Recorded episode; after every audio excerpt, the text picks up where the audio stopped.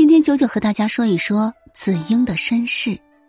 子婴是秦始皇的儿子还是弟弟呢？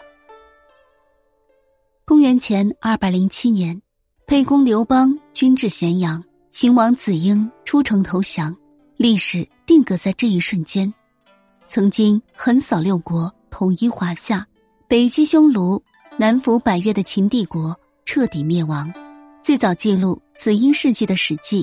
对子婴其人的身世有几种不同的说法。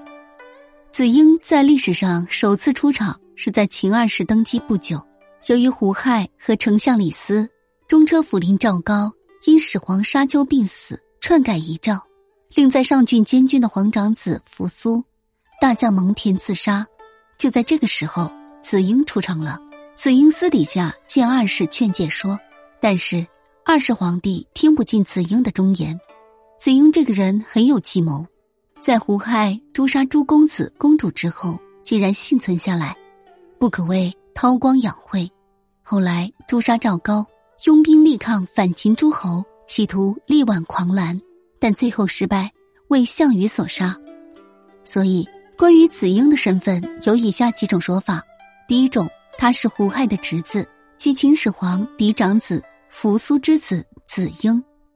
秦始皇本纪立二世兄之子公子婴为秦王，六国年表作高丽二世兄子婴。这种说法认为兄子就是兄长的儿子，因为当时扶苏已死，胡亥无子，子婴作为秦始皇的嫡长孙，最有资格继承皇位，所以这种说法比较正确。第二是秦始皇弟弟，《李斯列传》。高自知天福语，群臣弗许，来召始皇帝，受之喜。子婴即位，患之，乃称疾不听事，与患者韩谈，及其子谋杀高。三是秦二世胡亥的哥哥，这一派认为，六国年表的有关章句，高丽二世兄应理解为赵高拥立秦二世兄长子婴为秦王。以上是主流的几种说法。但这几种说法都有漏洞，不妨我们一一破解。兄子说，胡亥共有十多个兄弟姐妹，即位后为稳定皇位，二是接受赵高意见杀诸公子公主。后来在秦始皇陵附近发现了几十座陪葬坟，其中也就包括了秦始皇的儿女们。考古发现表明，他们生前遭受酷刑，死的时候肝肠寸断，而根据史料推测。子婴大概出生于前二百四十年，因与胡亥同辈且年龄较大，所以六国年表高丽二世兄子婴中，二世兄应理解为秦二世的从兄。